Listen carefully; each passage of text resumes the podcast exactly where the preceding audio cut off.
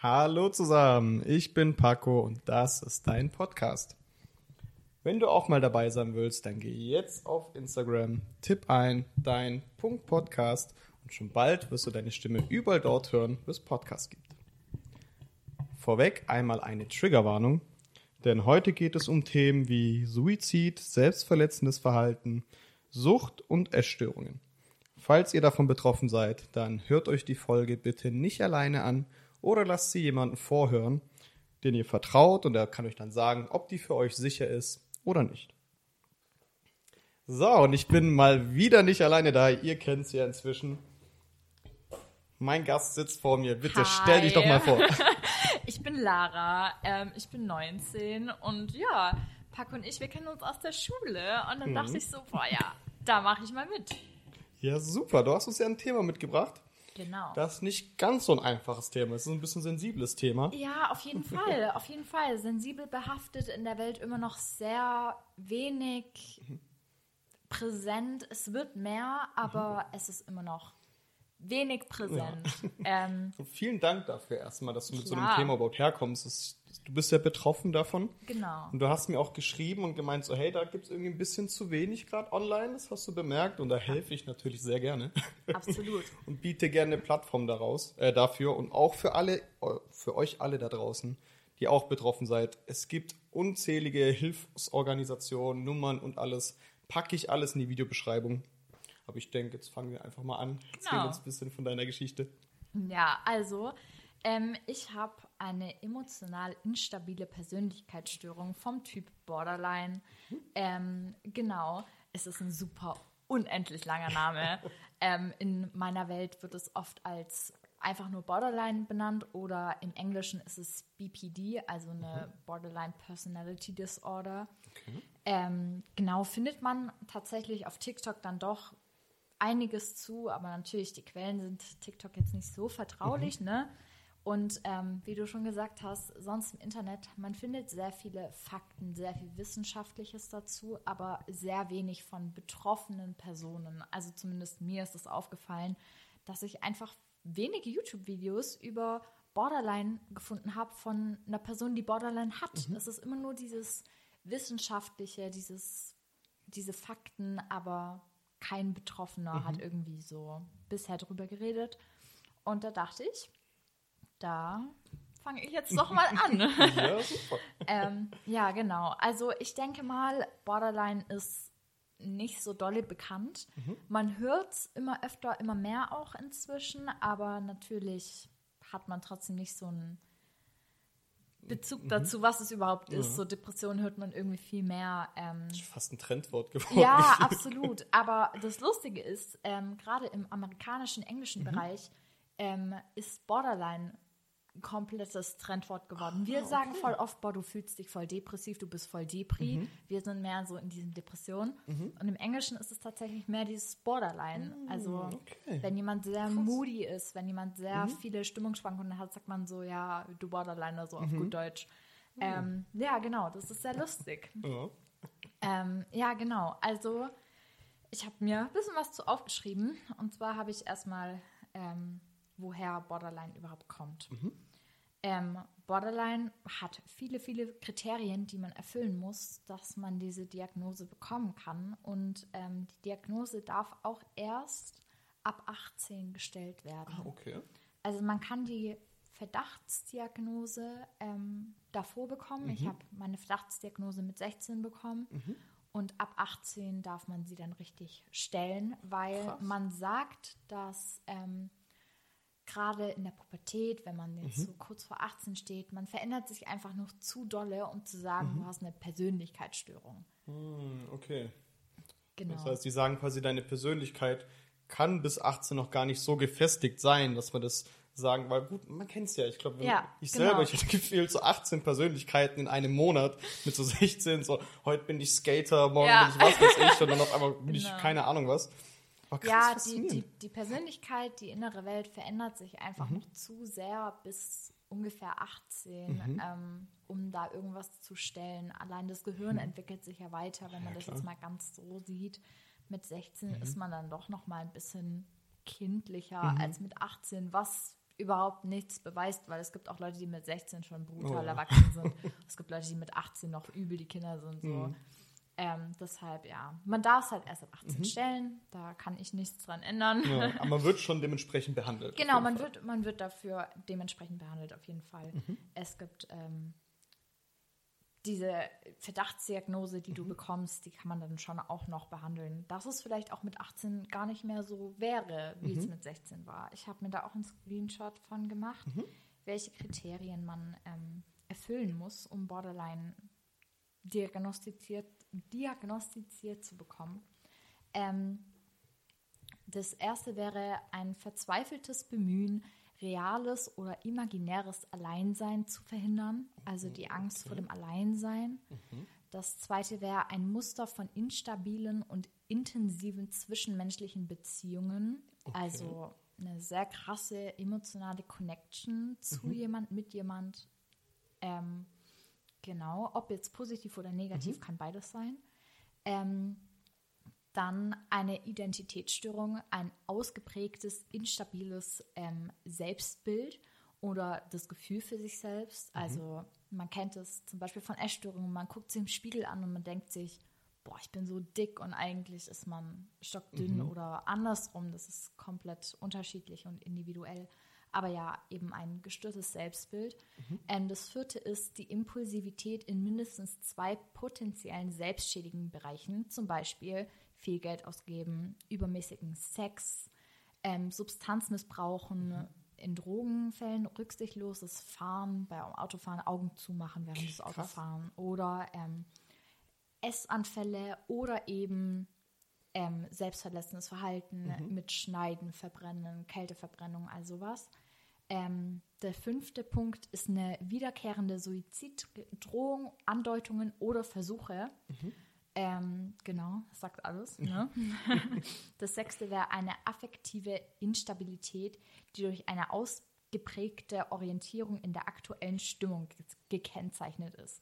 Zum Beispiel starke episodische Niedergeschlagenheit, Reizbarkeit oder Angst. Also im Prinzip einfach sehr viele Stimmungsschwankungen. Ähm, da reden wir später bestimmt auch nochmal drüber, die einfach sehr schnell wechseln oder halt auch mal ein bisschen länger bleiben, aber nie brutal lange. Okay. Ähm, siebtes ist chronisches Gefühl der Leere, also gar nichts fühlen, so eine Gleichgültigkeit irgendwo einfach in sich haben. Ähm, das achte ist unangemessene starke Wut oder Schwierigkeiten, Wut und Ärger zu kontrollieren. Ähm, also eher nicht damit umgehen zu können, wenn die Emotionen sehr krass sind, sehr brutal, dass man dann eher schnell in Streits gerät oder das geht auch mit Traurigkeit, dass man ständig anfängt zu weinen oder so, genau. Und ähm, der neunte Punkt ist vorübergehende stressabhängige paranoide Vorstellungen und schwere dissoziative Symptome. Dazu gehört sowas wie Stimmen hören, Sachen sehen. Okay. Ähm, da werde ich auch später noch ein bisschen was zu sagen. ich freue mich. genau. Um Borderline diagnostiziert zu bekommen, braucht man fünf davon, Okay. mindestens. Also man kann dann auch höher gehen, in sechs, sieben, acht, neun natürlich, ähm, aber mindestens fünf. Und das kann sich im Laufe des Lebens verändern, dass man dann vielleicht statt Punkt 1, 2, 3, 4, 5 nur 1, 2, 3, 6, 7 hat oder so. Also das kann sich auf jeden Fall verändern, aber man braucht mindestens fünf. Deshalb ist es auch brutal schwierig zu sagen, jeder Borderline ist gleich. Weil du musst mir vorstellen, neun diagnostische Sachen brauchst du. Und die kann man ja zusammenwürfeln, wie man will. Ich habe ein YouTube-Video gesehen, tatsächlich über einen Fakten-Borderline-Typ. Ähm, ich weiß die genaue Zahl nicht mehr, ähm, aber der hat auf jeden Fall gesagt, über 200 verschiedene Arten von Borderline Wow. gibt es. Stimmt, die kannst du ja so viele Kombinationen, wie es- äh, Kombinationen wie es gibt, desto wow, das ist so so viele eigene Ja. Borderline-Typen muss es da ja auch geben. Ja Es ist so- es krass. ist auch wie wie so man sich krass, darauf vorbereiten als Arzt? Ist ja echt ja. heftig. Es ist auch voll krass, weil wenn ich so, ich habe ein paar Freunde, die Borderline haben, Mhm. wenn wir über verschiedene Themen reden, wir sind in manchen Punkten Mhm. brutal gleich und in manchen Punkten komplett verschieden. Faszinierend, echt. Ja, Krass, aber wie, wie entsteht dann überhaupt so, so ein Erstgespräch? Also man muss ja erstmal über sowas wissen. Also muss sich, oder irgendjemandem müsste das ja auffallen und sagen so, hey, guck Ja. mal, ich merke da, ich beobachte da Sachen bei dir, geh doch mal, zu wem geht man? Zu einem Hausarzt? Oder zu Ja, genau. Also Borderline ist natürlich nicht was, was einfach so funktioniert. Das, das, das sind nicht irgendwie wie Depressionen, die nach zwei Wochen irgendwie aufmerksam werden. Es ist eine Persönlichkeitsstörung. Es ist deine ganze Persönlichkeit. Das ist, das fällt einem persönlich, glaube ich, manchmal gar nicht auf, was eigentlich alles zu Borderline gehört und was normal in Ja. deinen Augen ist. So. Ähm, genau, viele Borderliner kommen erstmal in Therapie wegen ganz verschiedenen anderen Themen. Ähm, ich bin damals in Therapie gekommen, weil ich eine Essstörung hatte, Depression hatte und ähm, suizidales Verhalten hatte. Und erst Jahre später hat man dann mal gemerkt, so, das Mädchen hat Borderline so. Krass, das hat echt Jahre ja, gedauert. das hat richtig lange gedauert. Aber gut, verständlich, auch weil es sehr schwer ist, das Ja. alles so zusammenzukriegen. Genau. Und dadurch, dass ich ja auch noch minderjährig war, ist es oft gar nicht so in den Köpfen der Psychologen. Ich war in meiner ersten Therapie, war ich 14 oder Okay. 15. Ähm, ich glaube, 15 war ich. Kurz nach meinem 15. Geburtstag, da, da denkt man über Borderline noch gar nicht nach. Ja, so. klar. Ähm, genau, da waren auch ganz andere Sachen erstmal präsent. Es ist wie gesagt, Borderline verändert sich im Laufe der Zeit und kommt vielleicht auch erst im Laufe der Therapie überhaupt zum Vorschein, dass es da überhaupt was gibt, was ein bisschen tiefer sitzt als diese Depression oder sonst irgendwas. Das ist alles brutal schlimm, gar keine Frage, aber natürlich, ne? Genau. Aber ähm, zu Borderline gibt es verschiedene Therapien, die helfen, ähm, vor allem eine Verhaltenstherapie. Ähm, und es, ist, es gibt eine sehr bekannte Therapie, das ist die DBT-Therapie. Ähm, da habe ich mich tatsächlich aber echt zu wenig informiert, um da irgendwas zu sagen. Wofür stehen diese Abkürzungen? Ähm, diese Abkürzungen? DBT heißt irgendwas mit Behavior Therapy. Also auch irgendeine Form von Von Verhaltenstherapie. Verhaltenstherapie, Okay. genau. Also es ist alles verschiedene Formen von Verhaltenstherapie. Mhm. Und ähm, in der Verhaltenstherapie überarbeitet man verschiedene Muster, die man sich über Jahre, Jahrzehnte aufgebaut hat. Mhm. Ähm, genau, und man kann teilweise verschiedene Muster lösen, Mhm. teilweise entstehen dann neue, teilweise funktioniert es aber auch wirklich nicht, dass die Mhm. wirklich so, ne, Ja. Das ist auseinander nicht so einfach. da- Das da- ist nicht so einfach. Vor allem, wenn man das jahrelang dieselbe Verhaltensmuster an den Tag legt. Da Ja. jetzt von heute auf morgen sagen, okay, ich, ich höre jetzt einfach auf damit. Das, also das könnt ihr euch, Ja. versucht einfach mal eine Morgenroutine, die ihr habt, von heute auf morgen zu ändern. das Ja, funktioniert das nicht. funktioniert nicht, nee, genau. Und ähm, ja, ein wichtiger Punkt, was auch noch zu Borderline gehört, ähm, viele Borderliner oder die, die Borderline haben, ähm, haben in der Familie irgendwo Oma, Opa, Mama, Papa irgendwo schon mal psychisch Probleme gehabt. Das heißt, es ist irgendwie vererbbar Ja, auch? genau. Die Veranlagung zu psychischen Krankheiten sind vererbbar. Das heißt nicht, nur weil deine Mama Depressionen hat, musst du die auch bekommen. Ähm, das ist natürlich dann auch lebensabhängig. Wenn du keine Probleme hast und dir es psychisch soweit gut geht, dann muss natürlich nicht sein, dass du Depression bekommst. Aber es ist eine Veranlagung da, dass du vielleicht anfälliger dafür bist oder es schneller bekommst. Ähm, genau, das ist auch so noch ein Punkt. Der Mega faszinierend, weil wenn man so überlegt, so was unsere Vorfahren so durchgemacht haben die letzten Jahre, so da waren ja zwei Kriege dazwischen und Hungersnöte und Ja. ein Börsencrash. Boah, und das alles schwemmt jetzt quasi auf uns Ja. über, alles, was dort entstanden ist. Oh, krass. Genau, ja, das ist Das wirklich Ich krass. find's mega faszinierend. Ja, was man auch, äh, was ich auch sehr faszinierend finde, ähm, Borderline ist die häufig diagnostizierteste Persönlichkeitsstörung. Ach, krass. Vor allem so hier in Deutschland. Okay. Ähm, ja, also es gibt noch einige andere Persönlichkeitsstörungen. Mhm. So zum Beispiel, es gibt ähm, eine Histrien histrionische Persönlichkeitsstörung. Mhm. Es gibt eine, ähm, eine dissoziative Persönlichkeitsstörung. Es gibt ganz, ganz viel. Krass, Ähm. dann merke ich immer, ich habe so keine Ahnung von der Welt gefühlt. ich kenn, das waren alles so Fremdwörter, Ja, die ich es nie ist, gehört es habe. ist sehr komplex. Ah, heftig. Ähm, genau, aber ähm, klar, das häufigst bekannteste bei Borderline ist dieses selbstverletzende Verhalten, dieses, dass man sich selbst schädigt, dass man sich schneidet oder verbrennt oder irgendwie anders sich wehtut. Ähm, das ist ganz wichtig zu wissen. Nicht alle Borderliner verletzen sich selbst. Ähm, es gibt genügend Borderliner, die keine einzige, keinen einzigen Kratzer am Arm haben oder am Bein oder wo auch immer. Ähm, nicht jeder Borderliner verletzt sich selbst. Es ist sehr häufig, dass Borderliner sich selbst verletzen, aber es ist nicht ein Muss.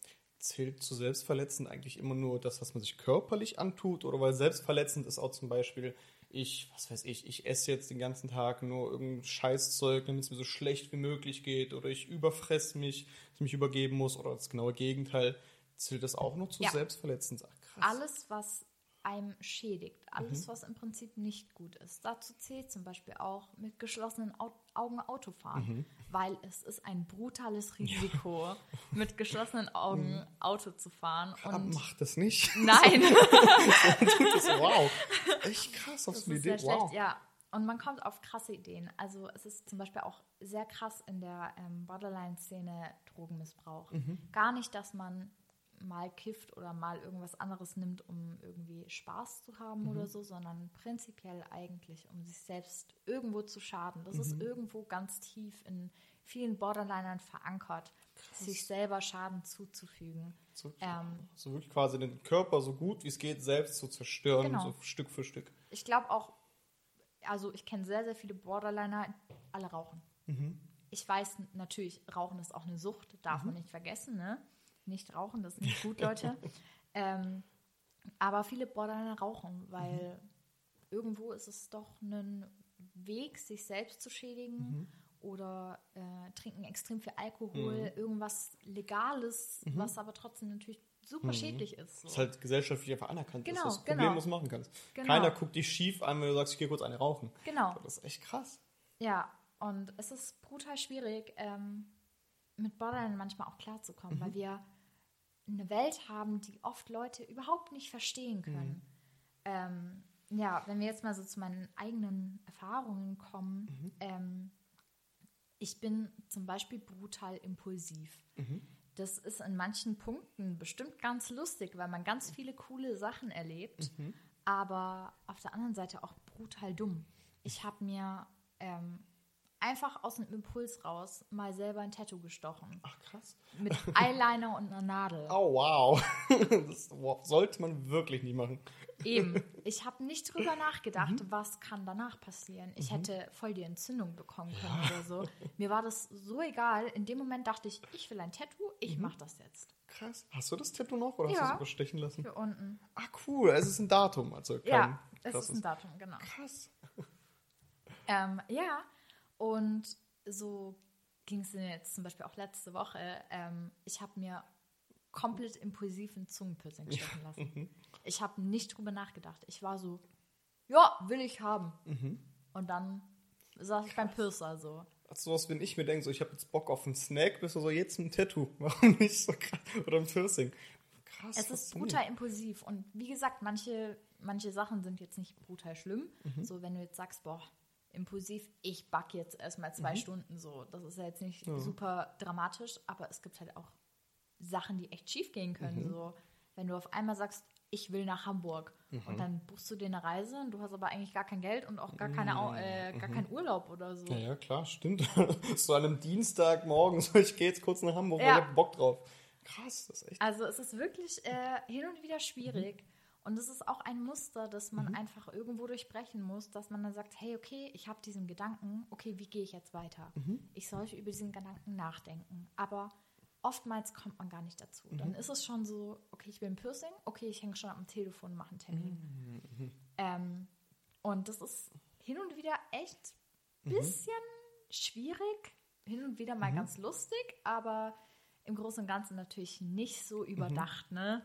Wenn mal so eine Entscheidung getroffen wurde von dir jetzt oder von irgendjemandem, wie schwer ist es, von der dann wieder wegzukommen? Also gibt es da überhaupt noch eine Chance, dass man dir das ausreden kann und sagt, ey, lass mal nicht so, mach das mal Also besser ich denke, jemand anderes könnte es mir persönlich nicht ausreden. Okay. Ich denke, wenn, dann müsste ich selber nochmal Mhm. drüber nachdenken und bin so, ist es eine gute Idee? Mhm. Nein. Sollte ich es tun? Nein. Okay, wir lassen das. Mhm. Okay, krass. Aber ich glaube, von außen kann mich da keiner Mhm. aufhalten. Ah, okay, faszinierend. Aber da muss man auch, wenn man jetzt eh in einem schlechten Zustand ist gerade, und dann hat man vielleicht nicht wirklich die Verbindung zu sich selbst oder die, Ja. wie sagt man, diese Ruhe in sich selbst, sich jetzt mal hinzusetzen und sagen, okay, hey, lass mal kurz zwei Minuten durchatmen, was haben wir eigentlich vor, wie gehen wir damit um? Finde ich mega krass. Das ist, braucht ja sehr viel Kraft und Überwindung. Ja. Ist ja viel einfacher einfach zu machen, wenn man sich Ja. schon entschieden hat, anstatt zurückzutreten und sagen, nee, lass mal lieber nicht machen. Genau, ja. Heftig. Nee, es ist sehr schwierig. Ähm, ja, das ist halt auch einfach so ein, vielleicht auch irgendwo so ein Ding. Viele Borderliner lassen sich viel tätowieren und viel Mhm. piercen, um diesen Selbstverletzungsdruck auch irgendwo zu kompensieren. Ah, Weil natürlich weiß ich, dass mich schneiden eine super Mhm. dumme Idee ist. Es gibt Narben, es bleibt für immer, mein ganzer Körper ist voll. Mhm. Total dumm. Okay, gut. Wie kompensiere ich dann den Schmerz? Ich lasse mir ein Tattoo stechen. Krass. Ich lasse mir ein macht- Piercing Macht stechen. so Sinn. Ja, Weißt du, ein Tattoo ist ja nichts anderes. Du, du reißt ja die Haut auf die ganze Richtig. Zeit. Du, du schneidest da ja was rein. Also ich habe ja selber Tattoos. Ja, ich auch. Und es, und es tut weh wie sonst was. Das Ja. ist echt, wow. Das ist echt, würde es nicht so weh tun, würde ich, und würde es nicht so teuer sein, ich meine Arme voll haben oder meinen ganzen Körper voll haben. Aber krass, das ist dann wieder so ein so gesellschaftlicher anerkannter Weg, das zu machen, ohne dass Leute irgendwie Fragen stellen. ja, groß genau, genau. Niemand fragt mich, oh mein Gott, du hast so viele Tattoos. Tat das nicht weh? Ist das nicht voll schädlich? Hm. Aber wenn Leute meine Narben sehen, dann gucken sie, als hätten sie noch nie im Leben einen Arm gesehen. So. Das ist halt ehrlich so. Oder wenn du dir ein neues Tattoo machst, keiner fragt, oh, geht's dir gut? Ja. Du vielleicht, brauchst du Hilfe, Ja. irgendwas? Bei Narben bin ich eher so, okay, Bro, ist alles cool? Ja. Kann man dir irgendwie helfen? Brauchst Ja. du irgendwie Hilfe? Heftig. Was ich ganz wichtig finde, aber auch so generell zu sagen, Narben, meiner Meinung nach, braucht man nicht verstecken. Mhm. Weil das ist passiert, das ist so, das bleibt für immer Punkt. Wunden gehören verbunden. Okay. Egal, ob irgendwie von Selbstverletzung Mhm. oder wenn du nur auf die Fresse geflogen bist oder so, pack was drüber. So. Leute Mhm. könnte es triggern. Das ist echt uncool. Und vor allem ist es ungesund, Ja. weil falls da was reinkommt, eine Infektion, oh, wird schrecklich. Hat sich Ja. alles schon mal. Das oh. ist aber auch zum Beispiel ein Ding bei Borderline. Mhm. Ich habe ziemlich tiefe Wunden gehabt. Ich habe ziemlich tiefe Narben. Ähm, also, ne, damals. Mhm. Ich bin nicht einmal zum Arzt gegangen. Hm, okay. Ich bin nicht einmal zum Nähen gegangen. Ich bin nicht einmal zum Arzt gegangen. Ich habe sie nicht verbunden. Ich dachte Mhm. mir so, wenn sie es entzündet, dann entzündet sich halt. okay. Man hat es also ein bisschen drauf angelegt, Ja, quasi dem absolut, Moment. Mhm. absolut. Manchmal legt man es ein bisschen drauf an. Ähm, ja, genau. Und ja, ich meine, generell zu Borderline gehören natürlich die Gedanken zu Suizid. Ne? Mhm. Das ist übertrieben krass, daran mal zu denken, dass sehr, sehr Mhm. viele Borderliner verschiedene Suizidgedanken oder auch Versuche überlebt haben. Mhm.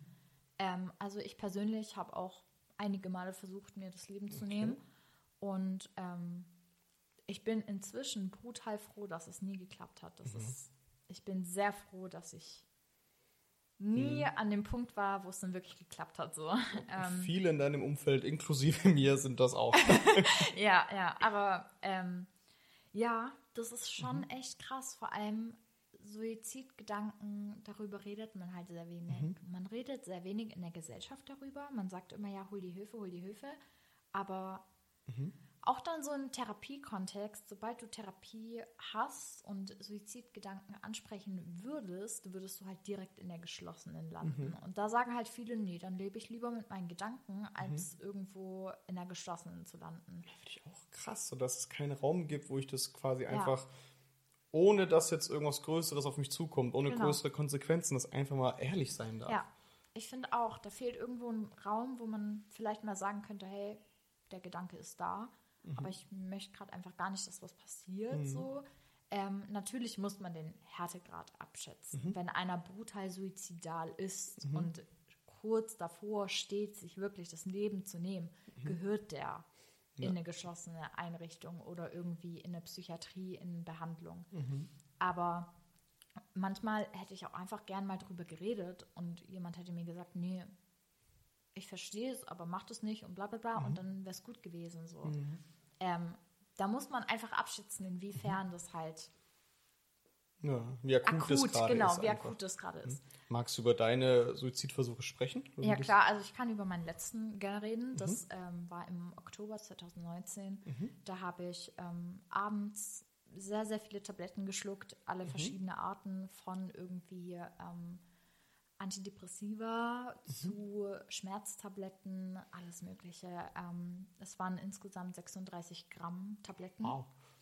Und ähm, ja, dann bin ich schlafen gegangen Mhm. und dann ähm, bin ich am nächsten Morgen aufgewacht und habe mich erstmal gottlos übergeben. Mhm. Also wow. Ähm, ich bin auch nicht irgendwie erst voll spät aufgewacht. Ich war um 5 Uhr wach oder Mhm. so. Ähm, genau, und dann habe ich das irgendwann meinen Eltern erzählt und dann kam ich ins Krankenhaus Mhm. und Intensivstation und Infusion und alles durchgespült und Mhm. ich war überall angekabelt und gestöpselt. Heftig. Und ähm, ja, das war echt krass. Das war echt krass. Krass, dass der Körper so ist, aber auch Ja. quasi von alleine merkt, so, ey, da ist irgendwas gerade gar nicht cool. So, Ja. lass mal diese Reset-Knopf Ja. drücken, alles mal wieder raus hier. Ah. Aber auch, auch, also alle Ärzte so haben Mhm. mich auch angeguckt und waren so, wie, wie, wie konntest du es überleben? Wie? Mhm. Also dein Schutzengel hat Heftig, ne? richtig auf dich aufgepasst. So. Wie war so die, die Zeit davor? Ich meine, das, oder war das jetzt auch was Impulsives? Das ist es. Es war was komplett Impulsives. Ich hatte die Gedanken davor ja, Mhm. aber wirklich Action, das dann zu machen, Mhm. das war komplett impulsiv. Das war so, boom, okay, und jetzt. Ich habe davor die Tabletten gesammelt gehabt Mhm. und dachte mir so, ja, falls mal, hm, vielleicht. Und hatte es aber gar nicht vor zu sagen, okay, an diesem Tag mache Mhm. ich das, sondern das war wirklich so, davor, ich hatte eine Hochzeit davor, ähm, also Krass. von, von einer damaligen Lehrerin wurden wir halt so in die Kirche eingeladen, habe ich äh, auf der Hochzeit auch gesungen und dann bin ich nach Hause gekommen und dann war das so in meinem Kopf und ich war so, nö, kein Bock mehr, mache ich jetzt. Krass. Vor allem das sind ja auch richtig viele Tabletten, so die musst du ja, Ja. erstmal jede einzeln dann irgendwo, keine Ahnung, vor allem, ist das ja. in ein Glas rein und dann Nee, Ich habe so händeweise immer genommen und dann eine Handvoll und dann und dann einfach so reingehauen wie so seitdem kann ich keine quasi. Tabletten mehr schlucken. Glaube ich. ja, Also nicht mehr so groß. Aber das sind alles Ja. Tabletten, die du auch verschrieben bekommen hast im Laufe deines Ja, Lebens. oder die ich halt zu Hause gefunden habe, so, Die ne? einfach irgendwo rumliegen. Ja, genau. Krass, echt heftig. Also es war schon krass, vor allem Mhm. auch so dann so, so damals, als dieser Suizidversuch war, hatte ich noch nicht Borderline diagnostiziert. Mhm. Also das war überhaupt noch gar nicht im Gespräch irgendwo. Und erst, ich glaube, ein halbes Jahr später oder so hatte ich dann irgendwo mal die Diagnose stehen. Krass. Also, Das heißt, 2019 warst du so 14, 15 rum? ja, da war ich, da war ich 15, ja. 15, krass. Könnte es vielleicht sein, dass dadurch, dass so eine Hochzeit ist ja was unglaublich Schönes, ja so, so richtig hoch positiv emotional, dass du das vielleicht dann das genaue Gegenteil davon aus irgendeinem Grund gemacht hast, um das Ich zu denk- kompensieren vielleicht? Ich denke, das ist eine voll gute Überte äh, Überleitung. Ich denke, das war eine brutale Überwältigung meiner Gefühle. Bei Borderline ist es so, man hat Gefühle im Extremen. Wenn man sich so eine Tabelle vorstellt von 0 bis 100 und man teilt die ein, 0 bis 40 ist grüner Bereich, also voll okay. 40 bis 70 ist so rot, äh, gelber Bereich, also noch so hm. Und 70 bis 100 ist so ein roter Extrembereich. Und ähm, Borderliner fangen den Tag an so bei, so bei einer 40, bei einer 50, also schon in diesem gelben Bereich. Und schwingen mit ihren Emotionen ganz, ganz oft, ganz, ganz schnell hoch zu 100. Krass. Und dann wieder vielleicht runter zu 70, dann wieder hoch zu 100, dann wieder vielleicht runter zu 60, dann wieder hoch zu 100. Und das ist egal, welche Emotion. Es kann Wut sein, es kann Traurigkeit sein, es kann auch Fröhlichkeit sein, Glücklichkeit. Ich bin manchmal so glücklich, dass ich im Bus sitze und anfange zu weinen, weil ich so Krass. glücklich bin. Ohne Grund. So morgens um sieben auf dem Weg Ja, zur Schule genau oder so. so. Genau so. Ich sitze morgens um sieben auf dem Weg irgendwo hin und ich bin so, oh mein Gott, ich bin so glücklich. Und auf einmal Mhm. laufen mir die Tränen und ich bin so, Bruder, was geht jetzt ab? Krass, heftig. Weil das Gehirn versucht ja auch, also das ist so dieses Phänomen, wenn etwas, wenn du zum Beispiel ein Baby siehst, es ist so süß, es ist so unglaublich knuffig, dann sagt man so, ich könnte dich fressen. So, dass Ja. dieses, dein Gehirn versucht, das genaue Gegenteilige auszuschütten, damit du wieder klarkommst. Ich glaube, vielleicht hast du diese Regulierung, ist einfach ein bisschen. Ja, bei Borderline Ja. ist die Regulierung der Gefühle sehr, sehr schwierig, weil man einfach sehr viele Gefühle im Extrembereich hat. Sehr Mhm. starke Emotionen, sehr extreme Emotionen. Wenn man wütend ist, ist man richtig wütend. Wenn man traurig ist, ist man richtig traurig. Mhm. Man sagt immer, Borderliner fühlen neunmal intensiver als gesunde Menschen. Wow. Ähm, ja, also wenn du fröhlich bist, bin ich richtig fröhlich. Stellt euch das mal vor. Also Ja. so, so fröhlich wie ihr nur sein könnt, Das mal neun. Ja, das ist wirklich richtig krass. Heftig. Aber halt auch in die andere Und Richtung. es ist halt auch brutal anstrengend. Ja. Egal, ob man super fröhlich oder super traurig ist, Mhm. es ist auf Dauer super anstrengend. Krass, das ist echt heftig. Weil den ganzen Tag mit einem Grinsen rumzulaufen, ist super schwierig. Oh ja. Und genauso schnell wie es kam, kann es auch wieder gehen. Mhm. Also teilweise, ich habe Stimmungsschwankungen. In einer Minute bin ich super glücklich und dann zwei Minuten später bin ich super traurig und zehn Minuten später voll aggressiv. Krass. Ja, also vielleicht kennt man es so leicht von der Schwangerschaft, so ein bisschen kennt man so ein bisschen So ein Stimmungsschwankungen. bisschen, genau. Oder wenn, wenn die Mädels ihre Periode haben, Ja, manchmal hat man auch, auch- so PMS-mäßig so. Krass. Und das ist halt nochmal mal neun alles. Ja, Heftig. Das ist echt heftig. das ist wirklich richtig krass. So. Ähm, ja, es ist auch einfach super Mhm. anstrengend, wie gesagt. Also es ist immer im Extrembereich. Mhm. Und so geht es aber auch weiter bei allem, was wir ähm, anders irgendwie wahrnehmen und empfinden. Mhm. Es ist ein brutales Schwarz-Weiß-Denken. Mhm. Wenn ich am Ende des Tages in meinem Bett liege, kann ich entweder sagen, mein Tag war gut, also weiß, oder mein Tag war richtig schlecht, also schwarz. Krass. Es gibt nur Extreme. Ich bin entweder komplett hängig an einer Person und lasse sie nie wieder los oder ich will gar nichts von der wissen. Heftig. Und das ist in jedem Lebensbereich so. Und entweder ich bin, boah, ich weiß nicht, gib mir mal irgendein Beispiel so. so, keine Ahnung, ich, du bist mies drauf, weil du hast eine schlechte Note bekommen in der Schule Ja. oder sowas. Und dann bist du aber halt so, das ist jetzt das Schlimmstmögliche, das irgendwie hätte Genau, passieren das können. ist das, Das ist- Schlimmste, was in meinem krass. Leben passiert ist. Ich habe eine 6 bekommen. Oh mein Gott, mein Leben geht unter, meine Welt geht unter. So ist es. Heftig. Kann man dich dann auch irgendwie wieder rausholen aus dieser Abwärtsspirale? Es, es gibt verschiedene Skills, nennt man das im therapeutischen Sinne, die man verwenden kann. Das sind teilweise körperlich aktivierende Skills. Okay. Zum Beispiel sowas wie, wenn ich brutalen Druck habe, mich selbst zu verletzen. Ähm, Selbstverletzung ist für mich inzwischen eine Sucht geworden. Es ist wirklich, also ich habe auch richtig Suchtdruck dann. Ähm, da gibt es verschiedene Skills, dass man dann zum Beispiel sagt, okay, ich habe eine Creme, die brennt brutal auf der Haut. Das ist in gewisser Weise immer noch Selbstverletzung, aber es, es sind keine Schäden, die auf lange Sicht bleiben. Also man versucht es irgendwie umzukompensieren. Ja, vielleicht ist das wie so kalt duschen jetzt. So Genau, genau. eiskalt duschen, das ist ja auch oh, das Schlimmste, was es gibt mich, ist kalt Ja, duschen. es gibt aber auch zum Beispiel Skills, die man dann kopfmäßig anwenden kann, dass man sagt, okay, spiel in deinem Kopf Stadt, Land, Fluss oder mach eine Tasse Tee und achte darauf, wie du die trinkst, langsam, schnell, wie schluckst du, wie atmest du, etc. So Achtsamkeitsübungen. Genau, quasi. genau, so Achtsamkeitsübungen. Ähm, ja. Ich kenne auch so einen, äh, so, so einen Ring, den zieht man so quasi an und der hat so leichte Stacheln. Ja, hab ich also, dabei. Ach cool. so, also er tut nicht richtig, Ja. wenn man spürt ihn und man kann so ein bisschen damit rumspielen. Genau, so sich- Massageringe, genau. Ja, genau. Ach, krass. Genau, sowas habe ich auch. Ähm, und sowas gibt es in ganz vielen verschiedenen Mhm. Versionen. Und da kann man dann auch in so einer Abwärtsspirale, wenn man sehr Mhm. schlechte Gedanken hat, versuchen, sich ein bisschen rauszuholen, Mhm. rauszupushen, wieder irgendwie versuchen, in einen neutraleren Bereich zu kommen.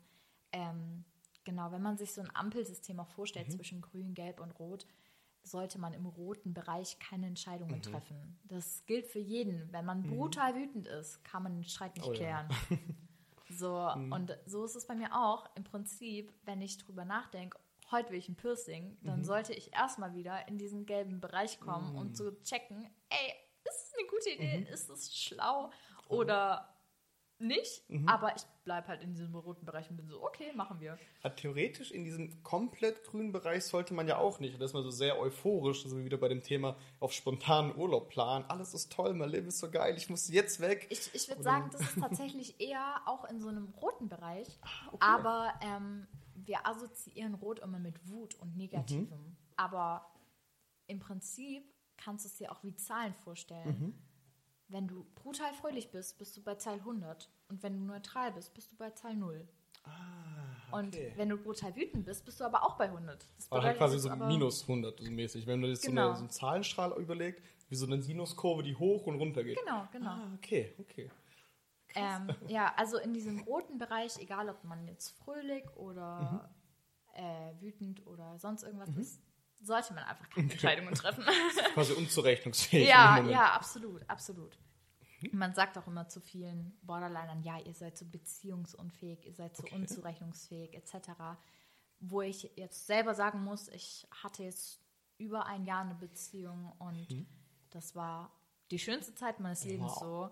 Ähm, wir sind überhaupt nicht beziehungsunfähig. Wir sind vielleicht in manchen Punkten ein bisschen stressiger oder anders gepolt als andere, aber sobald man mit uns drüber redet und man uns versteht, können wir eine Beziehung führen wie jeder andere. Krass. Denkst du, es gibt da auch so vielleicht Tipps, die du geben könntest, wenn jetzt irgendjemand in der Beziehung ist oder vielleicht entsteht das jetzt gerade so, das wird gerade erst diagnostiziert, man ist schon in der Beziehung. So kleine Tipps dazu drüber reden, klar, das kann ich jeder Beziehung empfehlen, Ja. redet über alles, man kann nie genug reden. Absolut. Noch irgendwas, wie man das vielleicht erkennen kann oder vielleicht Sachen, so, so eine Art Frühwarnsystem für den Partner, der merkt, okay, jetzt sie, oder er verhält sich so und so, vielleicht spreche ich mal die eine oder andere Sache vorsichtig an oder in irgendeine Ja, Richtung. also ich würde auf jeden Fall sagen, ähm, dass man natürlich kommunizieren muss. Ähm, man lernt in Therapie viel, wie man da frühzeitig man sich vielleicht auch schon rausnehmen kann. Aber klar, es ist trotzdem sehr schwierig. Ähm, ich denke, wichtig ist in solchen Extremsituationen, wenn wir Borderliner in so extremen Gefühlswelten sind, fang nicht an, mit uns über irgendwas zu reden, was uns irgendwo in irgendeinem Way verletzen könnte. Weil es könnte halt sein, dass wir dann noch aggressiver werden Okay. oder dass wir noch trauriger werden und wir komplett aufgelöst am Boden heulend sitzen und sagen, du liebst mich nicht mehr und bitte verlass mich nicht. Okay. Und ich glaube, was Borderlinern auch extrem oft sehr viel hilft, ist, selbst wenn man mal streitet oder so, dass man sagt, hey, wir streiten gerade, ich liebe dich trotzdem. Ich werde dich nicht verlassen. Weil, das ist auch ein Punkt von Borderlinern, wir haben Verlustängste. Sehr, sehr krasse Verlustängste. Ähm, es gibt auch viele Borderliner, die haben Bindungsängste. Okay. Das ist wieder dieses Schwarz-Weiß, entweder Verlust oder Bindung. Aber wenn man mal drüber nachdenkt, Bindungsängste verstehen, äh, entstehen aus sehr krassen Verlustängsten. Weil warum willst du dich nicht binden? Weil du Angst hast, die Person zum Schluss wieder zu verlieren. Ja. Also sagst du, nö, von Anfang an mache ich es einfach gar nicht. Also einfach nur so Schutzmechanismus. Genau, einfach genau. Durch irgendein Trauma, das man mal erlebt hat. Genau. Und ähm, ja, Verlustangst ist wirklich auch mit das Schlimmste, was so Borderline angeht, weil es fängt bei Familie an und es hört bei einer Beziehung auf so oder es hört gar nicht auf so. Wenn ich darüber nachdenke, dass ich irgendjemand verlieren würde aus meinem engsten Umfeld zur Zeit, lieber will ich sterben, als dass Krass. ich weiterlebe ohne die Person so, wenn man es jetzt mal ganz dramatisch sieht. Ähm, ja, also die Verlustangst ist wirklich richtig, richtig krass, weil man möchte nicht, dass diese Person geht. Und man versucht mit allem, was man hat, diese Person bei einem zu halten. Und das ist in toxischen Beziehungen brutal dumm. Oh, stimmt. Weil, wenn ich drüber nachdenke, ich habe eine toxische Beziehung und ich möchte bei allem, was mir ist, dass diese Beziehung bei mir bleibt. Natürlich wird es nicht einfach besser. Ach du. Bei gesunden. Beziehungen ist es natürlich super, wenn die Person bleibt. Ja, klar. Aber bei gesunden, gesunden Beziehungen wird die Person auch nicht einfach gehen. Mhm, stimmt. Aber bei toxischen Beziehungen, die eine Person sagt, Bruder, du bist mir viel zu anstrengend, Mhm. verpiss dich. Und du sagst, nein, oh mein Gott, bitte geh nicht. Ohne dich ist meine Welt nicht existent. So. Krass, das ist ja echt wow. Das, ist Ja. ja. das ist ja noch anstrengender, weil theoretisch weißt du ja irgendwo in dir drin, hey, die Person ist es nicht, die tut mir nicht gut, aber du, du kannst nicht. Das ist wieder ja, fast schon wieder eine Art von Sucht, von, Ja. von diesem selbstverletzenden Verhalten Genau, irgendwo auch genau. wieder. Ja. Heftig. Man, viele, viele Borderliner ähm, suchen sich auch extra diese toxi toxischen Menschen, krass. Beziehungen, um sich selber zu schaden. Wow. Die dann einfach nicht auf einer körperlichen Ebene, sondern auf einer emotionalen Ebene. Wenn dann ständig Mhm. Krass. Mhm. jemand dich runtermacht oder so, ist es natürlich auch irgendwo selbstschädigend. Na ja, klar. Ah, heftig. Ja, es ist wirklich sehr krass. Ähm, ja, auch Borderliner sind teilweise nicht alle, Mhm. aber sehr perfektionistisch. Also ich merke das in manchen Punkten, bei mir zum Beispiel, ähm, ich bin, was Kunst angeht, oh, Mhm. ich könnte mich da drinne verlieren, weil ich so einen Perfektionismus entwickle. Aber so zum Beispiel bei Sport bin ich so, ja, 15 Minuten Sport gemacht, passt. ähm, genau, also das ist bei mir so, dass ich zum Beispiel in Kunst extrem mich verlieren kann in diesem Perfektionismus. Ach, und bei anderen sind es vielleicht andere Dinge. kann in manchen Punkten natürlich voll schön sein, Mhm. in anderen Punkten natürlich auch voll scheiße, weil Mhm. stell dir vor, zwei Kun Stunden Kunstunterricht und musst nach, nach den zwei Stunden musst du was abgeben und das ist du Mhm. hast immer noch ein weißes Blatt vor dir, weil alles andere hat dir nicht gefallen. So. Ja, Also generell im Alltag, wenn du denkst, okay, ich, ich muss jetzt irgendwo hin, ich will vorher noch schnell die Wohnung aufräumen. Ja. Aber jetzt ist sie noch nicht so, wie du es dir vorstellst, wie es für dich perfekt wäre. Das ist ja voll der Horror. Da bist du nochmal drei, vier Stunden dran und putzt den ganzen Tag. Ja. Und dann fällt dir immer noch mehr auf, je mehr du machst. Das, ah, ist ja schrecklich. Ja, es ist, es ist sehr krass, es ist sehr krass. Ähm, ja, das muss ich aber ehrlich sagen. Ich glaube, es gibt eine coole Sache an Borderline, Okay. die, die ich persönlich auch sehr cool finde. Und zwar sind wir manipulative Arschlöcher. Entschuldigung, das so sagen zu müssen, aber es ist so. Ähm, ich manipuliere viele, viele Menschen. Krass, Ich okay. bin so zehn Minuten, vielleicht manchmal mehr, vielleicht manchmal weniger, sehr ruhig, sehr in Mhm. mich gekehrt. Ich checke, wie die Person tickt, was Mhm. der Person wichtig ist, was der Person irgendwie, worüber sie viel redet. Mhm. Und dann passe ich meine Persönlichkeit absolut an diese Person an. Ah, interessant. Und ich passe in jedes Bild von Mhm. jeder Person. Klar, es gibt trotzdem Personen, die mich nicht leiden können. Ich, hab, ich, ich mag genauso wenig Mhm. Ja. ein paar Personen einfach nicht. Das ist einfach so. Aber bei sehr, sehr vielen Personen passe ich mich so an, dass ich in deren Bild passe. Mhm. Und auf einmal bin ich deren Best Friend. So. Krass, das heißt, du spiegelst quasi einfach nur das, was sie dir gibt. Ah, Und die mega Menschen checken, checken das Mhm. aber oft halt einfach nicht, weil die denken dann so, oh mein Gott, die ist so lieb. Und ich bin so, Bruder, ich habe dich einfach nur ganz kurz studiert und dann, Das, wenn du wüsstest. ja. Das Krass, mache ja, wie so eine Superkraft eigentlich. Eigentlich schon so ein bisschen. Das ist auch, wie gesagt, Mhm. irgendwie was Cooles, weil man irgendwo in jede Gruppe irgendwo mal reinpasst. Mhm. Ähm, ich habe das früher ganz oft bei meinen Lehrern gemacht Mhm. oder bei meinem Therapeuten. Ich war immer der Lehrerliebling. So inzwischen weiß ich auch warum, weil ich weiß einfach, wie ich mit denen dann umgehen muss, dass die mich leiden können. Mhm. Ähm, und bei meinem Therapeuten war es zum Beispiel so, ich hatte gar keinen Bock früher auf Therapie. Sage ich ganz ehrlich, Therapie ist ein Scheiß, so manchmal. Und mein Therapeut war jetzt eh nicht so das Gelbe vom Ei, ich mochte ihn nicht so dolle. Und ähm, ich habe ihn dann einfach so weit manipuliert, dass ich in die Stunde reinkam und dann haben wir 45 Minuten über ihn geredet. ich weiß jetzt alles über ihn und ich habe das Gefühl, er weiß nicht so dolle viel über mich. Ah, heftig. Ist das dann nicht eigentlich eher kontraproduktiv in dem Moment? Absolut, absolut. Aber in dem Moment, ich glaube, hätte ich nicht mit ihm über ihn geredet, hätte ich gar nichts gesagt. Also ich wollte in dem Moment auch überhaupt gar keine Therapie machen, weil irgendwie der war mir unsympathisch und ich wollte ihm nichts erzählen, was so in der Vergangenheit so passiert ist und hatte auch gar kein Bedürfnis und ich hatte auch das Gefühl, dass er mich überhaupt nicht versteht. Und dann war das für mich die bessere Möglichkeit. Ist es vielleicht auch so eine Art Erfolgsmoment für einen selber, auch zu sagen, guck mal, den habe ich jetzt wieder gekriegt. So, den habe ich kurz so ein bisschen gedribbelt, so geil. Man geht so raus aus der Stunde, so yes. So. wieder einen Doch, gehabt. hin und wieder, hin und wieder ist es äh, ganz cool. Aber ähm, natürlich ähm, muss man immer abschätzen, inwiefern das einem hilfreich ist. Es ist ja natürlich jetzt nicht so nett, Menschen zu manipulieren. Zum Beispiel in einer Beziehung oder in Freundschaften mache ich das nicht. Auf gar keinen Fall, weil das wird sonst nichts. Sonst ist es einfach eine dumme, toxische Art. Ne? Ähm, ja, ich habe es oft bei Menschen gemacht, die mir, die mir was bringen in meinem Leben. Also gerade Lehrer, gute Noten, Therapeuten Ja. irgendwie, ne? Ähm, genau. Aber es ist hin und wieder schon ganz cool und hin und wieder ist es echt ein Arsch. So. Ich denke, das kennt man auch so generell aus dem Alltag. Ich glaube, wer hat sich noch nicht mal bei einem Lehrer eingeschleimt, um aus einer 2,5 vielleicht doch noch eine 2,3 Ja, rauszuholen? genau, So ein bisschen, na. Schon. Ja, aber es ist auch sehr lustig bei Borderline. Ähm, wir können unsere Gefühle sehr schlecht regulieren, Mhm. aber was meine Erfahrung ist, ich kann meine Gefühle teilweise auch komplett einfach abstellen. Ah, Okay, krass. Dann bin ich so, nö, gar keinen Bock mehr. Mhm. So, wir hatten eine Situation, da war ich auf einer Party und mir ging es nicht so Bombe. Mhm. Und ich habe einfach mal kurz meine Augen geschlossen und ich habe wie innerlich so einen Schalter umgelegt Mhm. und danach war ich so ein Schauspieler im Prinzip. Das geht, Okay. kann man auch irgendwo, finde ich, persönlich trainieren. Das ist überhaupt nicht wissenschaftlich Mhm. korrekt, was ich hier gerade sage. Ne? Ähm, aber ich persönlich finde, man kann das auch irgendwo trainieren, dass man das dann kann oder halt nicht kann. Ähm, also an- und ausschalten kann. Ähm, aber viele checken gar nicht, wann sie es ausmachen und machen es dann halt viel zu lange aus und spüren gar nichts mehr, diese innere Leere eben wieder. Und dann irgendwann prasselt alles auf einen ein. Krass, das ist echt heftig. Ja.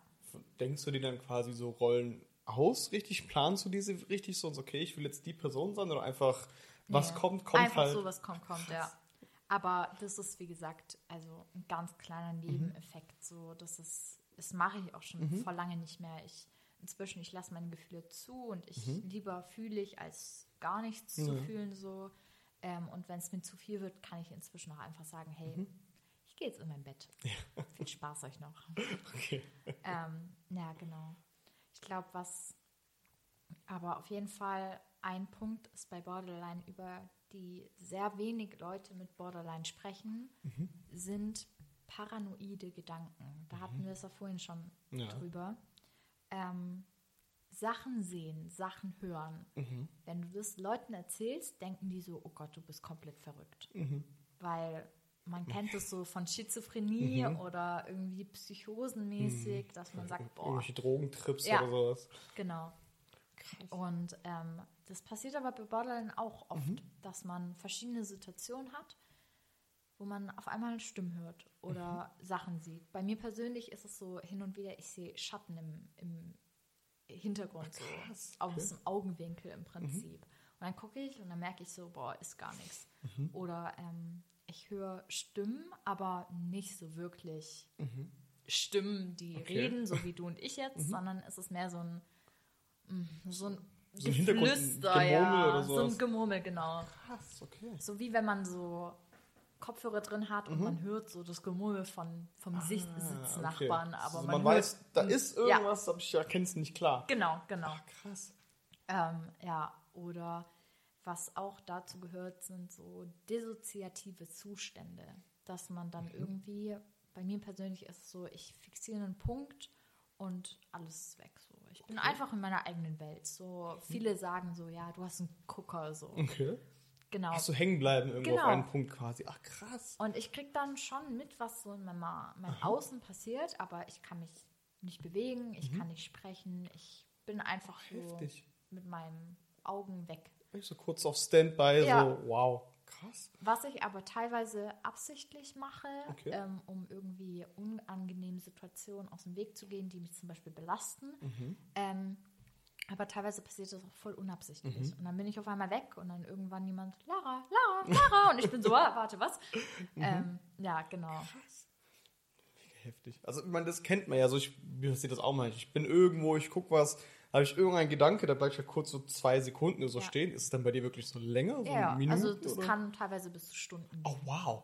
Dass du wirklich eine Stunde einfach reglos stehen bleibst und man kriegt dich da auch nicht mehr raus, oder wie? Nee, schwer. Also inzwischen kriege ich es gut selber hin, aber Mhm. früher, was habe ich schon an Haltestellen verpasst, weil ich mich nicht mehr bewegen konnte? Oder dass ich dann irgendwie ähm, in der Schule sitze und dann will Mhm. der Lehrer was von mir und checkt gar nicht, was abgeht oder wenn Therapeuten was von mir wollen oder so und ich bin einfach weg. Ist, Ähm, ist das so ein bisschen wie so eine Schlafparalyse? So, so, weil da ist ja das Gehirn noch aktiv und also eine Schlafparalyse ist, man ist, das Gehirn ist wach, aber der Körper rafft nicht, dass wir gerade wach sind, deswegen bewegt er sich nicht und man kommt nicht raus aus diesem Zustand. Ja, Denkst du dann auch noch aktiv weiter, wenn es bei dir sowas ist? Ja, ich, ich fange dann an, so richtig zu grübeln und so, so richtig Ah, so, okay, hm, wir haben zwei in Deutsch, hm, boah, wie hätten wir das eigentlich besser machen können? Hm, Mhm. ja, du bist ein Versager. Und dann kommen wir so in so negative Mhm. Sachen. Also oft Dissoziati Dissoziationen fangen mit allgemeinen Alltagssituationen Mhm. an. Man denkt drüber nach, dass man jetzt eine 2 in Deutsch bekommen hat. Und dann kommt es aber ganz schnell in dieses, du bist ein Versager, du kannst nichts, irgendwas, was man sich eh schon die ganze Zeit einredet, Mhm. was vielleicht auch eh gerade mit der Situation zu tun hat oder sonst irgendwas, dass man da sehr schnell Krass, aber immer ins Negative oder kannst auch mal in die andere Richtung gehen? prinzipiell eigentlich immer ins Okay. Negative. Also ich glaube, ich hatte noch keine Dissoziation, wo ich mir dachte, oh ja, die Blume ist aber schön, boah, ist das Leben Mhm. toll. So, Ja, aber, ja- aber ja, stimmt, weil das ist ja eh so diese Extremen, die in alle beide Ja, Richtungen gehen beim Borderline. Also dachte ich, wäre ja auch mal eine Abwechslung, dass man in so Nee. eine Aufwärtsspirale kommt. tatsächlich eher weniger. Krass, schade. Ja, das stimmt, das stimmt. Ja, aber wie gesagt, diese paranoiden Gedanken Mhm. machen einem selber auch irgendwann mal Angst. Wenn man dann sich denkt, boah, okay, ich liege gerade in meinem Bett und ich bin der hundertprozentigen Überzeugung, dass da gerade jemand hinter mir steht und mich erdrosseln will. So.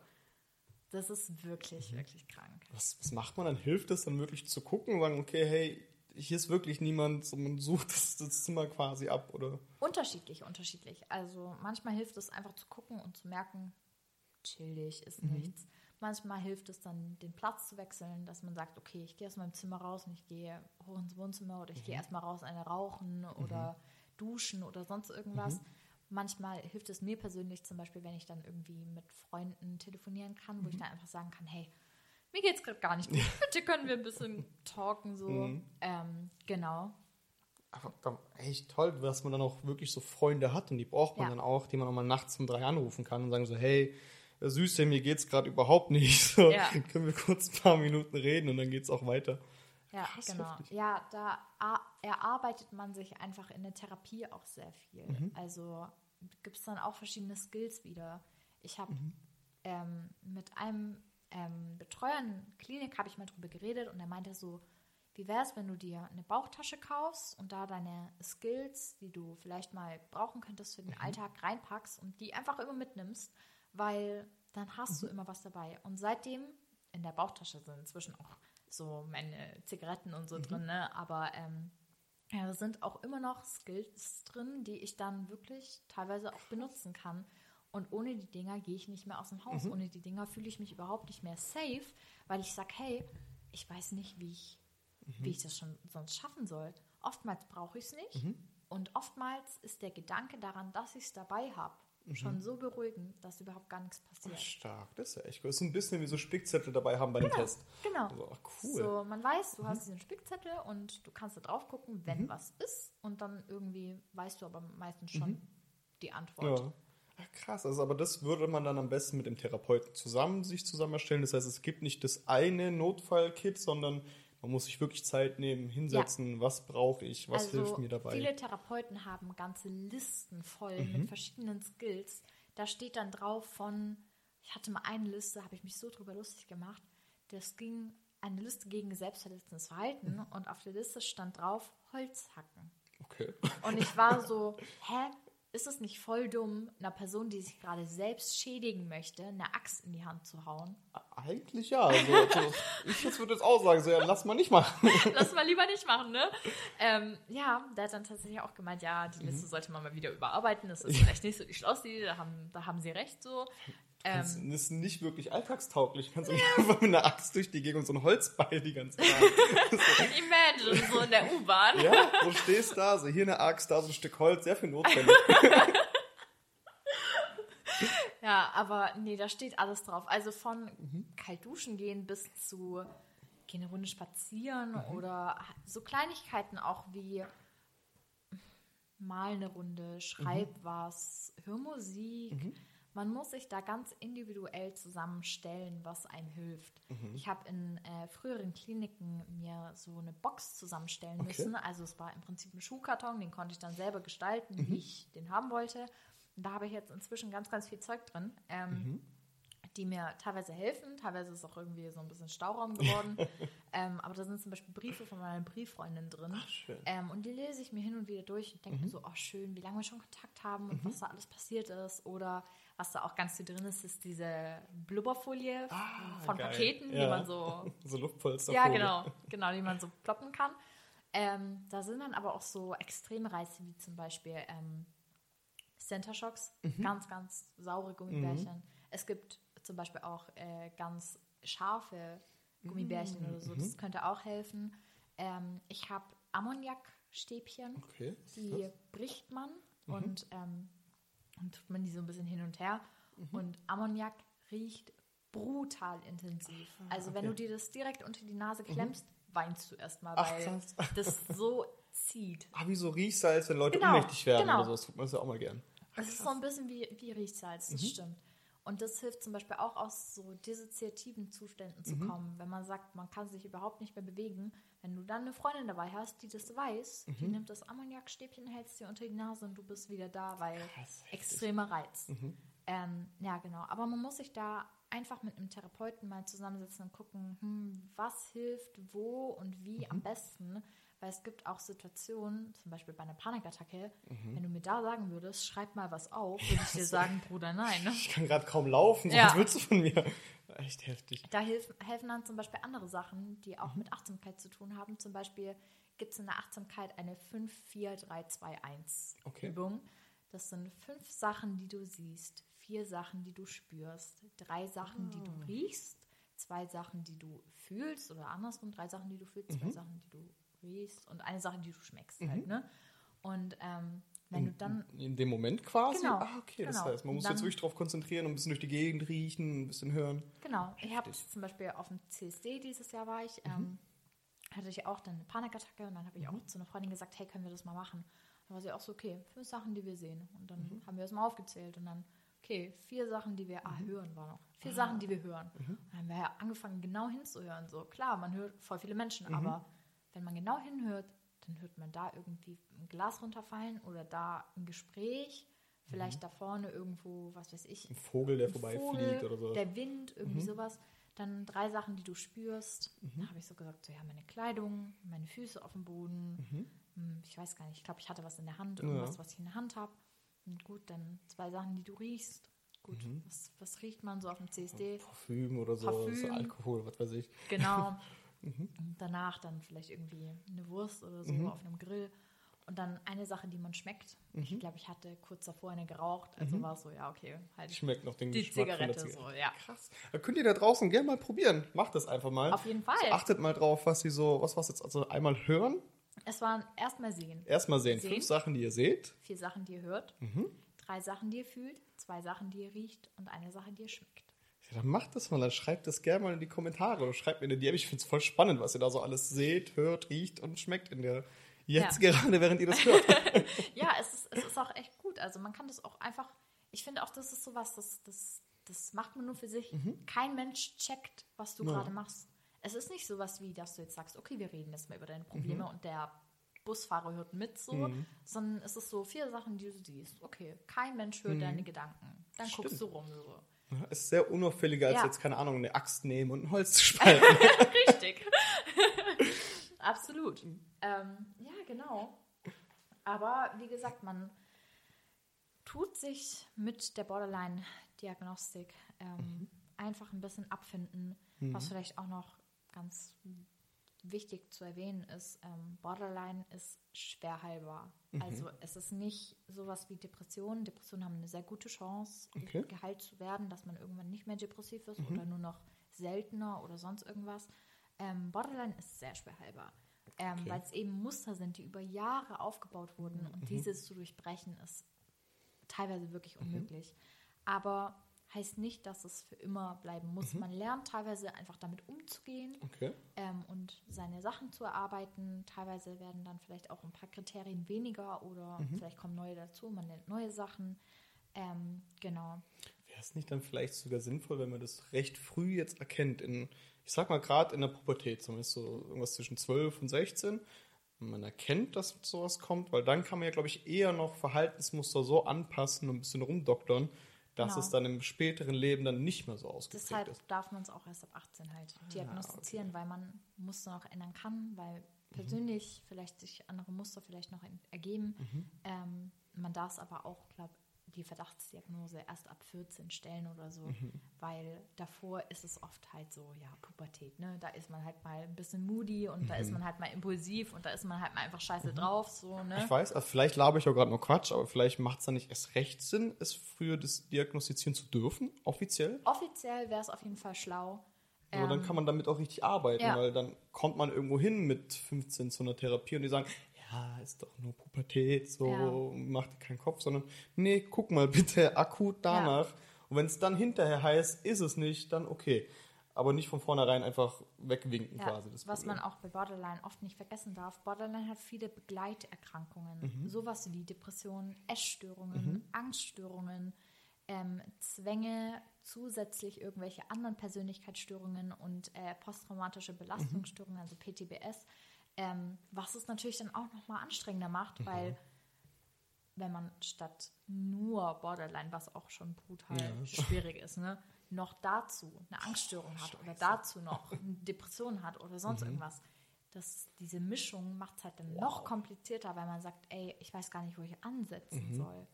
Ähm, ja, deshalb Borderline ist ein Prozess. Das geht nicht so in zwölf Wochen weg oder so, sondern das ist, geht über Jahre. Wie gesagt, ich bin jetzt 19, ich habe es mit 16 bekommen. So. Und es ist auch jetzt noch nicht vorbei. So. Ja. Wie geht's dir inzwischen damit? Geht's, kannst du gut damit umgehen oder bist du auch noch oft an einem Moment, wo du sagst, okay, das ist jetzt ein bisschen zu viel, ich keine Ahnung, ich rufe jetzt jemanden an, ich brauche der Hilfe, was auch immer. Teilweise. Also teilweise komme ich inzwischen ganz gut mit ein paar äh, Sachen klar. Teilweise sitze ich aber auch im Bett und denke mir, Digga, was ein Hurensohn. Ich möchte kein Borderline haben. Ich möchte einfach gesund sein. Ich möchte ein normales Leben führen. Ähm, und es ist schwierig. Also es ist teilweise, wie gesagt, inzwischen komme ich gut klar, aber teilweise denke ich mir auch so, boah, ich habe keinen Bock mehr, ich kann es nicht mehr, das ist so anstrengend. Ähm, ja, Borderliner zum Beispiel auch ähm, haben eine sehr schwierige ähm, Arbeitstoleranzgrenze. Okay. Ich zum Beispiel persönlich, ich weiß, ich werde in den nächsten Jahren keine Ausbildung in Vollzeit schaffen. Mhm. Ich brauche einen Teilzeit. Ich muss mich jetzt beim ähm, Arbeitsamt melden, um zu gucken, dass ich in eine Reha-Beratung komme, Mhm. Okay. ähm, die mir dann direkt Jobs vermitteln, die ähm, für schon eingeschränkte Menschen irgendwie körperlich oder psychisch ähm, einfach ne, da sind. Wusste ich gar nicht, dass das überhaupt gibt. ja, ein Glück, dass man, da bin ich auch sehr froh drüber. Mhm. Ähm, ja, mit Borderline, rein theoretisch, wenn du Borderline hast, kannst du dir auch einen Schwerbehindertenausweis beantragen Krass. lassen. Weil Borderline inzwischen so hoch angesehen Mhm. ist, dass es so eine schwerwiegende Krankheit im Prinzip ist, dass ähm, es angesch an, angeschrieben wird Mhm. Ja. als, okay, du bist So eine anerkannte Ja, Behinderung Genau, quasi. eine anerkannte Krass. Mhm. Behinderung im Prinzip. Klar, der Schritt, das dann zu machen, ist nochmal was anderes, weil das dann so schwarz auf weiß zu haben, ist irgendwie ein bisschen unangenehm, aber ähm, kann natürlich auch Vorteile haben, so im Job, wenn man dann sagt, hey, hier ist mein Behindertenausweis, ich darf einfach nicht so viel arbeiten, weil gerade junge Menschen mit Ausbildung werden einfach ausgebeutet hin und Oh wieder. ja. Ähm, Kann natürlich auch ein Nachteil sein, dass dein Arbeitgeber Richtig. sagt so, hey, okay, das gar nicht böse gemeint, so, aber damit kann ich nicht umgehen, ich, ich weiß nicht wie und bevor wir da irgendwie was Absolut. Falsches machen, lieber gar nicht. ja, Aber man hat überall einen Parkplatz. das ist was anderes. Ach, da darf man gar nicht damit. Nee, Schade, ich dachte, sobald ich einen Schwerbehindertenausweis habe, darf ich überall parken. Nee, das ist dann nochmal was anderes. Das ist voll Ah, kompliziert, das dann okay. nochmal zu beantragen und so. Ähm, ja, genau. Aber äh, ja, ist halt auch teilweise echt schwer, dann irgendwie den Leuten das zu erklären, dass Mhm. man Borderline hat, weil oftmals kommt dann ja die Frage so, Gott, warum sehen deine Arme so aus, wie sie Mhm. aussehen? Warum hast du so Narben? Und ich bin dann so, ja, schwierige Zeit. Mhm. Hm. Gerade im Arbeit, äh, beim Arbeitgeber oder Mhm. so ist es immer schwierig, Stimmt. offen mit Narben umzugehen, Hab ich weil drüber nachgedacht. So. das dann doch oft sehr kommt, so, oh, die ist psychisch instabil. So. Da kann man nichts zutrauen. So, so. Also direkt, es muss direkt voreingenommen, Ja. so, weil es geht einem auch einfach nichts an. Ja, so, so was ich auf meinem Körper trage, habe ich halt aus meinen Gründen. So. Frag mich nicht oder Mhm. denk dir meinetwegen irgendein Teil, aber du darfst mich nicht anders behandeln deswegen. Richtig. Und es ist wirklich mein Privatding. Ja, und dadurch, dass ich zum Beispiel mit Kindern gerne arbeite Mhm. und arbeiten würde, auch in Zukunft, ähm, Kinder haben halt auch noch gar keinen Filter. Oh ne? Die ja. fragen halt einfach raus. Und da muss man sich dann auch als ähm, Person mit Narben, Mhm. ähm, muss man sich auch einfach bewusst sein, was man da antwortet. Mhm. Also direkt die passende, parate Antwort haben. Mhm. Ähm, ja, also immer wenn mich ein Kind gefragt hat, was hast du da in deinen Armen, dann habe ich gesagt, ja, du, das war eine Krankheit. Und dann waren die so, oh, Okay. ist, hast du die immer noch? Und dann habe ich immer so gesagt, so, nein, nein, das Mhm. ist, das ist Vergangenheit. Ich meine, klar, irgendwo hatte ich sie immer noch, aber Kindern macht man sehr schnell Angst Mhm. Ja, vor natürlich. Krankheiten. Und dann ähm, haben die gemeint, ja, was ist da passiert? Und ich meinte so, ah ja, das ist eine lange Geschichte. Mhm. Und oft, wenn Kinder hören, lange Geschichte, sind die schon so, boah, nee, gar keine Lust zu hören. Passt, okay. und reicht. gehen. Ähm, und viele haben dann aber auch gesagt, erzähl's mir, ich habe Zeit. Und dann Mhm. habe ich gemeint, nein, das ist, das ist wirklich zu lang. Guck mal da hinten. Und dann habe ich direkt vom Thema abgelenkt. Mhm. Ähm, ja, genau. Ja, ich hatte eine Freundin, die hat auch, hat so wirklich Narben auf den Armen und die arbeitet in der Kita und die erzählt immer, sie hat mit einem Löwen gekämpft oder mit irgendwas. Oder irgendeine coole Ja. Story, die Kinder so, was? Ja. Mit einem Löwe? Nein. Und dann erzählen die es halt den Eltern und so. Und die so, ja, ja, klar, natürlich hat sie mit dem Löwen gekämpft. Und Ja. es nimmt das Ganze so ein bisschen den Druck raus und es ist Absolut. schnell passiert und dann ist auch wieder kein Ich Thema finde ich find auch, da muss man absolut schauen, wie es einem gut tut. Also ich glaube, wenn ich Kindern das erzählen würde, dann würde ich mir denken, boah, okay, aber irgendwann, wenn die sich doch mal dran erinnern und die 14, 15 sind, ist es eigentlich voll unkorrekt, dass ich das jetzt so gesagt habe. Und dann sage ich lieber, ja, das war eine Krankheit. Und Kinder in dem Alter wissen ja schon, Ja. Krankheit ist, man geht's, einem geht's nicht gut, okay. Und wahr bedeutet immer, ist vorbei. Stimmt. Ja. Da kommt es ja, glaube ich, auch wieder auf das Alter der Kinder Natürlich. an. und- ich habe in der Grundschule gearbeitet. Ah ja, die haben es dann das ist noch mal ja ein bisschen mehr gecheckt als Die glauben einem dann auch die Tigergeschichte nicht mehr. Nicht mehr ganz so, nee. Krass. Ja. Also das heißt jetzt inzwischen so in deinem Alter kommst du gut zurecht damit. Ja, soweit, soweit. Es Mhm. ist ein bisschen wie so, wie so Schmetterlingsgefühle. Hin und wieder sehr hoch, sehr tief, Mhm. sehr hin und her, aber ähm, im Großen und Ganzen kommt man dann doch klar. Ah. Aber ich bin immer noch in Therapie Mhm. und ich werde auch weiter in Therapie sein. Ähm, es bauscht sich einfach verschiedene Themen immer wieder auf. Mhm. Ähm, viele Themen sind noch nicht bearbeitet, die muss ich noch bearbeiten Mhm. und ich denke, da ähm, Krass. Ne? knüpfe ich jetzt an und Oh. mache dann weiter auf jeden Fall. Ah, mega faszinierend. Was würdest du auch empfehlen, bei einem richtigen Therapieplatz zu finden? Also es gibt ja auch einmal einen Therapeuten oder eine Therapeutin, wo man hingeht. Dann gibt es auch noch andere Therapiemöglichkeiten. Ich, Genau. Wie heißt es? Halb offen, halb geschlossene? Ach, ihr wisst, ich kenne Also mich es mit gibt, kaum es was gibt aus. die ambulante Therapie. Ja. Das ist der Therapeut, wo man einmal in der Woche, zweimal in der Mhm. Woche hingeht und dann aber im Prinzip den ganzen Tag zu Hause ist und in die Schule geht oder arbeiten Mhm. geht oder was auch immer. Es gibt die teilstationäre Therapie. Das war das Wort. Das ist eine Tagesklinik, da bist du dann so Mhm. acht Stunden am Tag, sechs bis acht Stunden, hast verschiedene Therapien und Mhm. gehst dann nachmittags nach Hause und übernachtest auch zu Hause und machst Mhm. aber trotzdem deinen Haushalt oder was weiß ich. Ähm, Mhm. Dort bist du dann aber ähm, wirklich jeden Tag. Also kannst du nicht irgendwie noch arbeiten Okay. gehen oder so, du bist dann krank geschrieben. Dann gibt es eine vollstationäre Art. Da ist man dann von Montag bis Samstag und dann meistens ist man Samstag und Sonntag zu Hause. Aber auf jeden Fall die ganze Woche über ist man dort. Man übernachtet dort auch. Das sind dann stationäre Aufenthalte. Da gibt es verschiedene ähm, Versionen. Es gibt einmal die klassische Psychiatrie, es gibt die geschlossene Psychiatrie. Da kommt man aber zum Beispiel nur hin, wenn man jetzt so Suizidgedanken hat, Suizidversuche hat, wenn man irgendwie eigen- oder fremdgefährdet ist. Okay. Und dann gibt es eine psychosomatische Therapie. Ähm, Psychosomatik bedeutet, das kommt aus dem Lateinischen, Psyche ist unser Kopf und die Somatik ist unser Körper. Also alles, was von der Psyche auf unseren Körper übergeht. Bestes Beispiel Essstörungen. Man okay. hat im Kopf, stimmt was nicht, man denkt, Essen ist schlecht und man nimmt kein Essen mehr zu sich und das wirkt sich dann natürlich auf unseren Körper aus und wir nehmen ab. Okay, faszinierend. Aber sowas entscheidet man ja dann nicht selber, wo man hingehen möchte, Nee. sondern das macht dann, wie gesagt, wie fängt man an? Zu wem gehe ich? Erstmal zum Also, Hausarzt? Ja, ich würde sagen, der erste und beste Schritt, wenn man merkt, okay, irgendwas stimmt nicht, geh zu deinem Hausarzt. Mhm. Okay. Sag, hey, irgendwie, ich fühle mich zurzeit nicht so gut. Ähm, vielleicht wäre es mal ganz gut, mit jemand Professionellem darüber zu reden. Mhm. Der gibt dann oft eine Überweisung an ähm, Psychologen, Mhm. vielleicht an Psychiater. Psychiater sind Leute, die Medikamente verschreiben dürfen. Okay. Ähm, der gibt eine Überweisung an irgendwen von da ähm, und dann kannst du da Vorgespräche haben. Man kann bei einem Psychologen fünf Vorgespräche haben, um zu gucken, vibet es zwischen einem oder nicht, weil du musst der Person ja vertrauen. Du vertraust ja ja persönliche Sachen an und das wäre halt schon gut, wenn ja. du dann halt dich wohlfühlst. Ne? Ähm, genau. Wenn man aber jetzt sagt, okay, nee, eigentlich möchte ich gar nicht mit meinem Hausarzt darüber reden, dann ähm, gibt es im Internet eine Internetadresse und zwar www.116117.de und da kann man dann auf Arzt finden oder Arzt suchen gehen und dann kann man eingeben, was man sucht und dann könnte man eingeben psychologischer Psychotherapeut Okay. und dann im Umkreis und dann kam, werden da einem ganz viele Therapeuten vorgeschlagen und das ist sehr langwierig, man muss sich durchtelefonieren. Oh ja. und immer wieder dort anrufen. Also wenn er sagt, nee, kein Platz, in drei Wochen wieder anrufen und dann drei Wochen später wieder und wieder und bei ganz, ganz vielen. Und lieber setzt man sich bei fünf auf die Liste, als äh, nur bei einem. Ja. Weil wenn einer von den fünf anruft, Mhm. dann kannst du allen anderen vier absagen. Der nächste freut sich und du hast einen Platz. Ah, Ja, klar.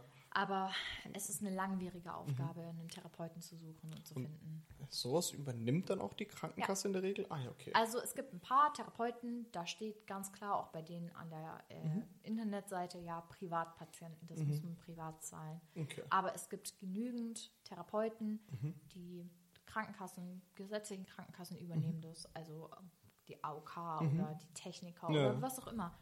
Da musst du aber eigentlich gar nichts machen. Du gehst nur zu diesem Therapeuten und der sagt dein Kärtchen bitte und dann gibst du ein Kärtchen und dann wie ähm, jeder andere Arztbesuch genau quasi. macht der das. Was Oder wir die. vielleicht auch noch empfehlen können, dieses ganze Suchen und alles, das ist sehr intensiv, das ist sehr anstrengend, das vielleicht in einer besseren Phase machen. Also nicht, wenn es schon akut ist, dass es dir schon so dreckig geht, dass du gerade eh schon, keine Ahnung, hast du schon deine Suizidgedanken und und und. Da bist du nicht in der Lage, die wirklich dich hinzusetzen und durchzutelefonieren, hast du keinen Genau. Kopf dafür. Deswegen macht es frühzeitig, überlegt vorher am besten schon so, oder in jeder guten Phase vielleicht zwei, drei Mails rausschreiben, Genau, Leute ja. ansprechen, anrufen. Auf jeden Fall. Und wenn man merkt, okay, hey, einen ambulanten Therapeut, der würde mir jetzt zurzeit gar nichts bringen, ich muss in eine Klinik, einfach ein bisschen informieren, ähm, beim Hausarzt auch, zum Beispiel, wo es verschiedene Psychiatrien gibt. Jeder Psychiatriekreis ist für einen bestimmten Umkreis Okay. zuständig. Also ähm, hier in der Nähe gibt es zum Beispiel Winnenden, Göppingen, Esslingen und Cannstatt. Okay. Ähm, und da muss man dann einfach gucken, welcher für einen Kreis zuständig ist. Und dann kommt man da eigentlich auch relativ schnell hin, kommt auf eine Warteliste, hat Vorgespräche und dann kommt man da auch relativ schnell rein. Ähm, genau, aber natürlich kann es auch bis zu sechs Monaten warten, Oh ja. äh, Wartezeit geben.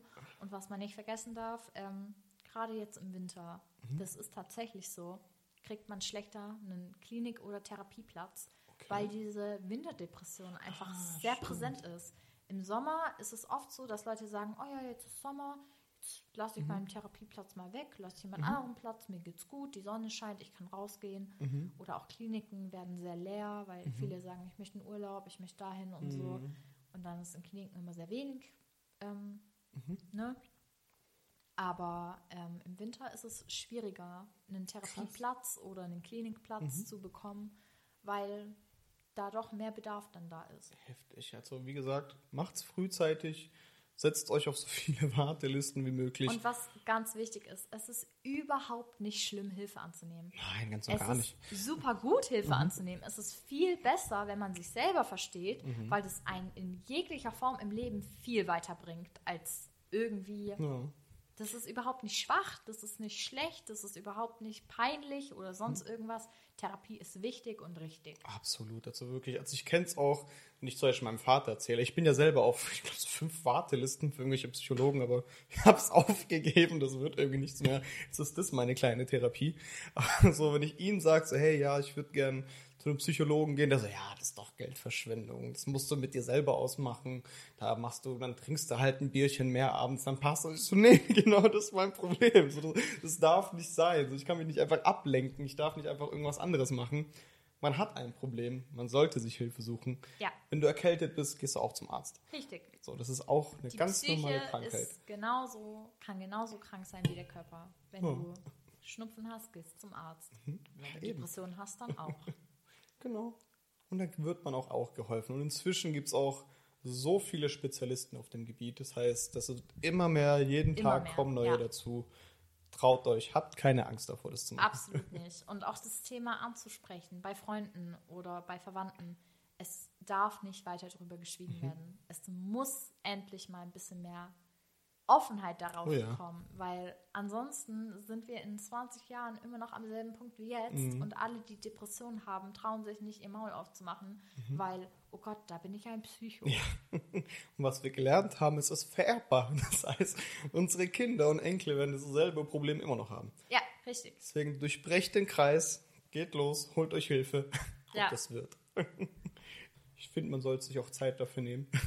Ist ein wichtiges Thema. Vielen, vielen lieben Dank, dass Kein du da warst, Problem. dass du dich uns ich freue geöffnet mich, mal hast. hier sein zu dürfen. Komm sehr gerne so oft du willst wieder. Das freut mich. Und ja, das heißt, ich würde, glaube ich, mich an der Stelle verabschieden. Ihr wisst wie immer, falls ihr auch mal hier sitzen wollt, Aber kommt gern vorbei, schreibt mir auf Instagram dein Punkt Podcast, bringt eure Themen mit. Sag ruhig. Du wolltest noch die Info in die Infobox. Ah, stimmt, genau. Dann tun wir auch noch alles rein verlinken. Alles, was wir noch äh, an Hilfsorganisationen, Links, wo ihr euch melden könnt, packe ich euch alles in die Infobox. Und damit sind wir eigentlich raus. Die Ja. letzten Worte überlasse ich dir. Ja, wie gesagt, Therapie ist hilfreich, Therapie bringt was und man braucht sich nicht für schämen. Go for it.